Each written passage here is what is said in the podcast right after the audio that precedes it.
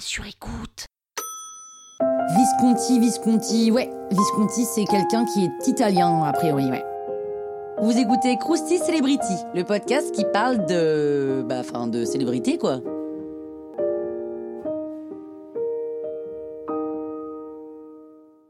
Visconti, il est né d'une famille noble le 2 novembre 1902 à Milan. Il est d'abord costumier pour Renoir, entre autres, mais il reste pas longtemps à s'occuper des fringues des people.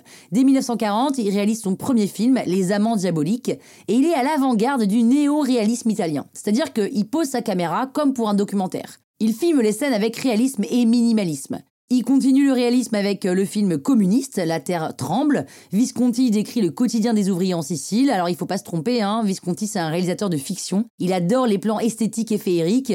La réalité est d'accord, hein, mais il faut que ça en jette. Ensuite, il lâche ce style cinématographique, le réel et tout et tout et tout, et il filme en 1951 Bellissima, qui est un long métrage qui parle de l'industrie du cinéma italien, et il réalise Senso en 54, un de ses premiers films en couleur politique sur le socialisme.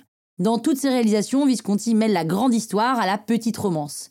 Les liaisons amoureuses sont toujours le fil conducteur de ses films. Par exemple, dans le film Nuit blanche, qui est une adaptation de Dostoevsky, il raconte la frustration d'une femme qui attend son mec sur un pont. Et Visconti, il aime montrer les villes. Et là, en l'occurrence, c'est Livourne.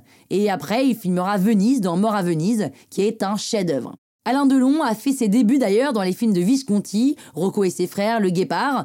En 67, il adapte Albert Camus L'étranger avec Marcello Mastroianni, puis la trilogie Les damnés qui informe sur l'époque nazie. Alain Delon n'est d'ailleurs pas le seul à démarrer chez Visconti. Hein. Charlotte Rampling, Claudia Cardinal font aussi pareil. Bref, ce réalisateur a le nez creux. Il aime les œuvres françaises et il tente l'adaptation aussi de La Recherche, proustienne hein, évidemment, mais c'est un peu trop pharaonique et il lâche l'affaire. C'est après qu'il réalise Mort à Venise, hein. d'ailleurs il y met tout ce qu'il n'a pas pu y mettre dans À la recherche du temps perdu.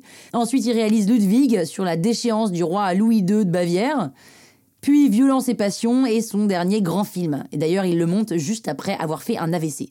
Visconti, c'était euh, un gars qui faisait des films sur la vie, sur le quotidien, sur l'éphémère et sur les triangles amoureux. Visconti, c'était des corps nus, des regards caméra intenses.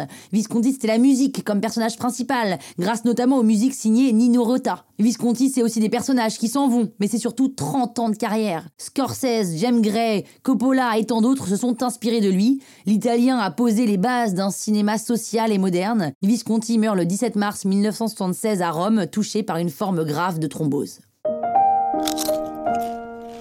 Hein La toile sur écoute. Hi, I'm Daniel, founder of Pretty Litter. Did you know cats tend to hide symptoms of sickness and pain? I learned this the hard way after losing my cat, Gingy. So I created Pretty Litter, a health monitoring litter that helps detect early signs of illness by changing colors, saving you money and potentially your cat's life. Pretty Litter is veterinarian developed, and it's the easiest way to keep tabs on your fur baby's health right at home. Go to prettylitter.com and use code ACAST for 20% off your first order and a free cat toy. Terms and conditions apply. See site for details.